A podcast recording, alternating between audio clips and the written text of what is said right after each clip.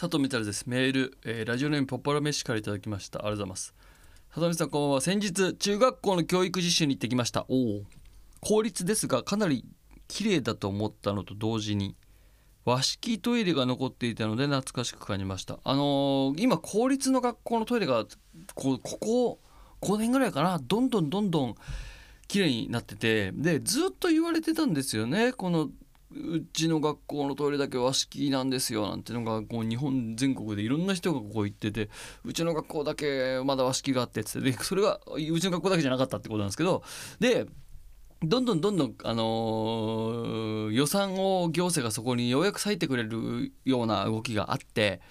えー清潔なトイレきれいなトイレがどんどんできているっていうのはあの素晴らしいことだと思うんですけども、まあ、こんな形で和式のトイレがね、あのーまだ残ってる。でこれは別に悪いことじゃなくて和式のトイレ自体もまだ生産はしてますし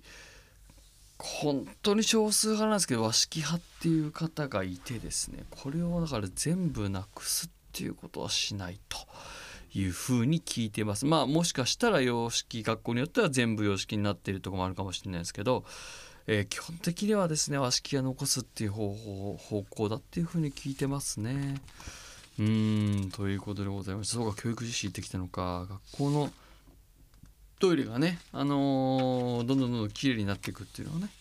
非常に大事だなと思いましたんでありがとうございます。ということで番組をやめましょう佐藤美沙林休憩室。